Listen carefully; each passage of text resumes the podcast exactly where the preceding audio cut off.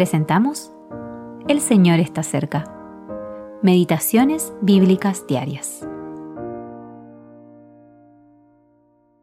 Meditación para el día 8 de febrero de 2024. Tengo compasión de la gente, y si los enviare en ayunas a sus casas, se desmayarán en el camino, pues algunos de ellos han venido de lejos. Marcos capítulo 8 versículos 2 al 3. Su compasión no fallará jamás. Cuando Cristo alimentó milagrosamente a cuatro mil personas, Él satisfizo su necesidad de alimento material. Sin embargo, muchos comentaristas bíblicos pasan por alto la compasión del Señor en este relato. Su compasión se ve en el hecho de que entró en las circunstancias desfavorables de las personas, pues algunos de ellos han venido de lejos.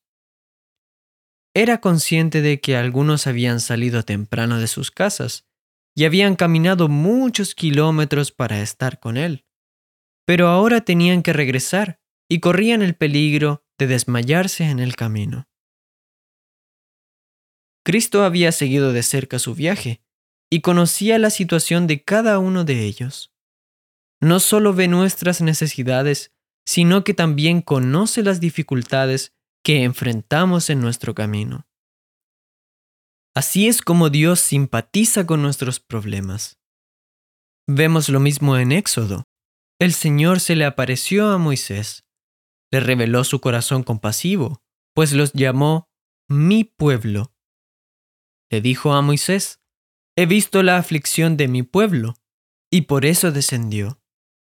Éxodo capítulo 3 versículos 7 al 8.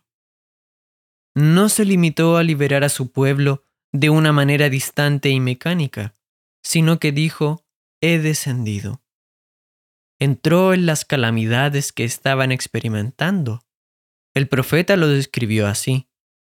En toda angustia de ellos, él fue angustiado. Isaías capítulo 63 versículo 9. En la época de Jeremías, cuando el pueblo de Dios pasaba por profundas pruebas, el profeta declaró, Nunca decayeron sus misericordias, nuevas son cada mañana. Lamentaciones capítulo 3 versículos 22 al 23.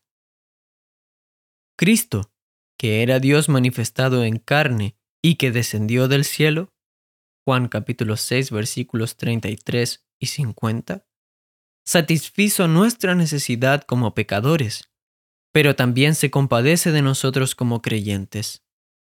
Provee para las dificultades que enfrentamos en nuestra vida, no mecánicamente, sino con compasión y simpatía.